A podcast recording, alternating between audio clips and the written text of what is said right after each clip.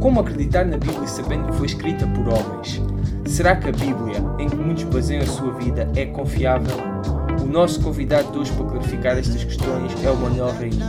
Ele é professor, missionário e estudioso do Novo Testamento. O meu nome é Henrique Guerreiro e esta é a sexta edição do Razoavelmente. Hoje vamos discutir a confiabilidade da Bíblia e para nos ajudar a fazer isso temos aqui o Manel Rainho. Olá Manel, como é que estás? Olá Henrique. Muito obrigado por teres aceito o convite. Uh, para começar, gostaria de perguntar: tu és uma pessoa formada em filosofia, uh, és alguém que ama a sabedoria, uh, também és um cristão e crês na Bíblia. podias nos falar um pouco de ti e dizer-nos se tens sentido na tua vida a tensão entre estes dois aspectos que fazem parte da tua identidade: o ser cristão, o querer confiar na Bíblia e, a, e amar a sabedoria. Olha, se queres que, que seja honesto contigo, sinceramente, não. Então? Nos últimos, Ótimo. digamos que sim, já senti. Mas foi só, talvez, eh, já foi há muito tempo atrás, quando, quando ingressei no curso de Filosofia Uh, vou sentido de vez em quando, não tanto da minha parte, mas às, às vezes mais da parte da, de alguns eh, irmãos meus na fé, alguns cristãos. Um, ou seja, eu pessoalmente não tenho sentido de todo neste momento isso. Uh, julgo até que, aliás, cada vez mais eu, eu julgo que, que é compatível, perfeitamente compatível, mais do compatível um, são disciplinas uh, auxiliares. Um, cada vez percebo isso mais. É? Eu sinto que de alguma forma a nossa cultura, uh, desde lá 200 anos atrás, ou neste caso 300 anos atrás, lá desde o iluminismo, acabou por um, a convencer as pessoas de que, por exemplo, ciência e fé estão em contradição, Sim. razão e fé estão em Foi contradição. Foi o tema do nosso último podcast aqui, não é? Sobre uh, ciência e fé. Exatamente, exatamente. E, mas o que, eu, o que eu sinto é que na sua raiz esta crença acabou por ficar enraizada na cultura. Sim. E não só não cristãos acabam por a assumir, como inclusivamente vemos isso dentro da igreja, não é? Agora, da minha parte, pelo contrário. Eu estou na, na, nas antípodas desse tipo de pensamento. Exato, e, e, eu também já tenho feito esta pergunta a outros cristãos e têm-me dito também isso, né? que, não, uh, que não sentem isso. Portanto, uh, se calhar essa ideia que meteram na cultura uh, não, não, não é bem assim. Pronto, hoje estamos aqui a discutir a, a, confi a, confiabilidade da Bíblia e nós, os cristãos, dizemos e queremos que a Bíblia foi inspirada por Deus, no entanto, sabemos que ela foi escrita por homens e para algumas pessoas isto pode parecer um problema. Podem perguntar, então, mas como é que vocês vão basear a vossa vida, a maneira como vocês vivem, o que vocês creem no mais íntimo do vosso coração, numa coisa que sabem que foi escrita por homens? Será que isto ter, escrito, ter sido escrito por homens é um problema para nós basearmos a nossa vida e confiarmos na Bíblia? Essa é, é a natureza da própria Bíblia. A fé cristã, ao contrário de outras fés e de outras religiões, não só não é um conjunto de, de proposições ou de filosofias até, uh, pelo contrário, é a história da relação de Deus com o homem. E portanto, a Bíblia é escrita a partir da noção e da perspectiva dessa mesma relação. Daí que faz todo o sentido a Bíblia ser escrita por homens. Isto é, os homens escrevem e descrevem a relação que foram tendo com esse Deus que a Bíblia revela. Um, relativamente, relativamente ao problema apologético que isso pode, pode aqui colocar, que é uh, se, como é que as pessoas vão confiar vão confiar naquilo que os homens uh, descrevem. Enfim, tal como os filhos têm de confiar no que os pais, no conhecimento dos pais acerca do mundo no início da, da sua tenridade, da mesma forma nós temos de confiar no testemunho uh, que estes homens nos deram acerca da sua relação com Deus. Isso é uma parte. A outra parte, obviamente, e agora falando aqui mais um bocadinho mais, mais pessoalmente acerca da minha, da minha abordagem da fé cristã, a forma como eu acabei por, por me tornar cristão, um, para mim também tem muita importância a forma como Jesus Cristo abordava as Escrituras. Porque no meu caso, e, e presumo que se calhar no caso de outros, a figura de Jesus Cristo foi fundamental para que para que chamada para a chamada conversão. É bom que seja assim, não é? Sim, é bom que seja assim. Exatamente, é bom que seja assim. E, e para mim faz toda a diferença perceber qual era a atitude de Cristo para com as próprias Escrituras. E portanto, hum, se Cristo tinha uh, e reconhecia nelas, nas Escrituras, uh, essa inspiração uh, de Deus, isto é, apesar de serem escritas por homens, por detrás uh, dessa, dessa, dessa autoria, nós vemos o mover de Deus na, nos mesmos. Porque há pessoas que acham que é como se, ter sido escrito por homens anula uh, poder, poder ter sido inspirado, que é de alguma forma incompatível, não é? Mas Jesus não achava isso, como estás a dizer. Uh, sim, eu compreendo. Talvez as pessoas, talvez as pessoas estejam à espera de uma epifania pessoal. Julgo hoje na nossa cultura estão todos à espera de uma epifania pessoal, não é? Uma cultura muito centrada no eu. Cada um quer ver os, quer ver os seus próprios milagres, quer, ver, quer ter a sua própria experiência pessoal de, não é? E eu compreendo isso. Um, mas é uma atitude, enfim, pouco razoável. O que nós temos de analisar aqui, e com certeza nós iremos fazê-lo ao longo deste podcast, é perceber a confiabilidade destes textos ou não, independentemente de terem sido escritos por, eh, por homens ou terem sido escritos pelo próprio dedo de Deus, não é? Uh, será que as pessoas iriam acreditar se nós disséssemos que, que isto tinha sido o próprio dedo de Deus que escreveu umas tábuas e que elas foram encontradas? As pessoas iriam duvidar na, na mesma, não era? Exato, e o que é o dedo de Deus, não é? E o que é o dedo de Deus, pois é. Uh, aliás, uh, uma questão fundamental que a Bíblia ensina é que Deus também se move, não só, mas também se move através dos homens. E, e lá está. E, nós, nós, temos que compreender bem isto. A Bíblia é a história da relação de Deus com os homens e, portanto, ela tem uh, sempre de ser escrita a partir uh, do resultado dessa mesma revelação. Daí a autoria humana. A relação à confiabilidade ou não, uh, sem dúvida que, que, a nossa opinião acerca de Jesus Cristo conta aqui muito. Porque se Cristo abordou essas mesmas escrituras a partir de uma perspectiva de confiabilidade, de, de, de inspiração, então nós deveríamos uh, também, pelo menos para aqueles que são cristãos, obviamente, deveríamos também ter essa mesma atitude, não é? senão não seríamos discípulos uh, de Cristo. Claro que isto reconheço que isto coloca aqui é, parece uma pescadinha de rabo na boca. Exato, exato. Era porque, isso que eu estava aqui a como pensar. É que nós, como é que nós podemos saber o que é que Cristo pensou ou, ou disse, se não a não ser pelas próprias escrituras, se não a não ser pela própria Bíblia e pelos próprios Evangelhos, não é? Exato, porque tudo aquilo que nós sabemos sobre, sobre Jesus, que está escrito, é o que está na Bíblia, é o que está nos Evangelhos.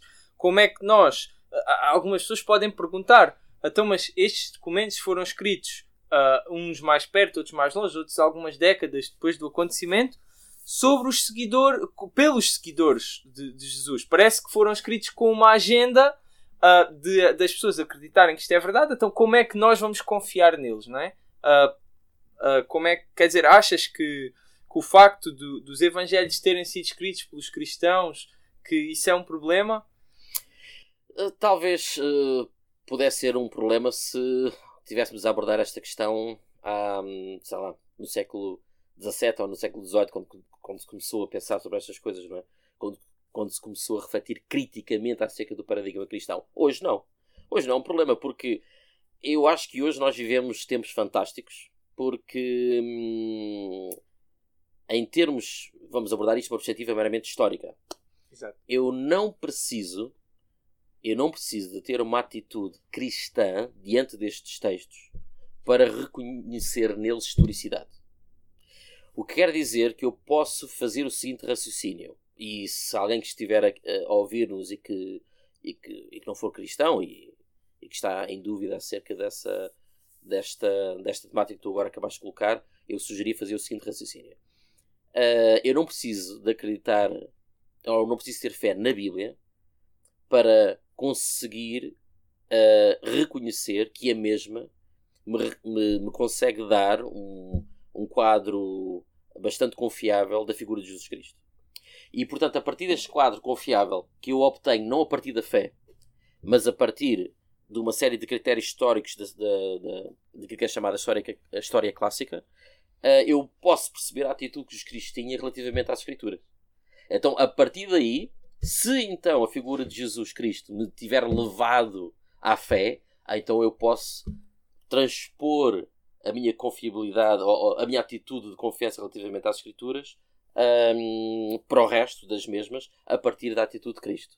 Eu, eu gostaria só de fazer aqui alguma referência. Portanto, a ciência histórica usa uma, ciência, usa uma série de, um, de critérios, como o critério do embaraço, o critério da, da dissemelhança, o critério da coerência, uh, o critério da múltipla atestação, enfim, uma série de critérios que permite aos académicos, que não têm, muitos deles, ou a maioria deles, não têm fé uh, nas escrituras, não é? Tratam as escrituras como um mero texto clássico, antigo, como qualquer outro, e permite estabelecer com um grande grau de confiança, pelo menos uh, partes dos evangelhos que são claramente autênticas. E, sinceramente, e por muito que isto possa chocar alguns cristãos ou não, eu não preciso da Bíblia toda, não preciso mesmo da Bíblia toda, ou não preciso dos evangelhos todos, para conseguir formar um quadro um, uh, ah, confiável da figura de Jesus Cristo. Uma perspectiva histórica, não é? De uma perspectiva meramente histórica. Não Exato. preciso. Bastam-me alguns. Bastam-me alguns pedaços. E os é. pedaços que neste momento os académicos, a, grande maioria deles, há sempre radicais em todas as áreas. Vai sempre, vai sempre encontrar um radical que vai achar que não, etc. Os radicais existem. Mas hoje em dia o consenso é enorme acerca de uh, extensos pedaços dos evangelhos, acerca da sua autenticidade. E portanto, a partir daí, nós conseguimos construir todo o caso de defesa da figura de Cristo e perceber o que é que ele dizia, o que é que ele pensava, o que é que ele defendia. Exato. Até existe aquele, aquele argumento famoso que é o argumento dos factos mínimos ou minimais, não é? Que são aqueles, fact aqueles factos essenciais de alguma forma dão-nos uma, uma, um caso forte para achar que Jesus ressuscitou e, esse, e esses factos estão bem, bem atestados deste ponto de vista histórico. Gostava só de adicionar aqui uma coisa que podias comentar que é uh, a ideia de que o, podiam haver documentos a dizer que Jesus ressuscitou, a dizer que Jesus fez aquilo que fez, escritos por não cristãos, parece também quase a priori impossível, porque se alguém fosse escrever que Jesus ressuscitou, que Jesus era o Filho de Deus, etc., então essa pessoa ia ser cristão, por definição, porque é, é, pelo menos em termos de crenças, não é? Portanto, parece-me também que estas pessoas que estão à procura de documentos não cristãos, de, escritos por não cristãos, que afirmam as doutrinas cristãs, estão à procura de uma coisa que quase por definição não existe, não é? Sim, percebo o teu, o teu raciocínio. No fundo, estás a dizer, a dizer que uh, qualquer escritor que afirme o que os evangelhos afirmam, naturalmente se tornaria cristão. Sim, pelo menos de, de acordo com a forma como, como nós classificamos os, os, os escritores dos evangelhos como cristãos, precisamente por eles afirmarem isso, não é? Bem, tu foste buscar a questão da ressurreição, que é um, que é um tema muito específico dentro do, dos evangelhos. Um, sim, uh, o que nós vemos, por exemplo, nas cartas de Paulo é que hum, algumas das pessoas que se converteram à fé cristã já foi depois da morte de Jesus e foi a partir de, destas aparições, deste contacto. Eu não gosto de nada de chamar aparições, porque dá a ideia de uma visão e o que estas pessoas uh, tiveram não foi uma visão, segundo os documentos a que temos acesso, foi uma experiência de contacto bem mais física do que propriamente aquilo que uma visão concede. Uh, mas sim, houve muitas pessoas que não eram discípulos uh, antes e passaram a ser depois, nomeadamente o irmão de Jesus, Tiago. Não é? Exato. Uh, sim, portanto, de certa forma, se aqueles tiveram contacto com o Jesus ressurrecto e que, portanto, poderiam escrever acerca disso, naturalmente seriam converter. Essa também é a minha opinião. Muito bem.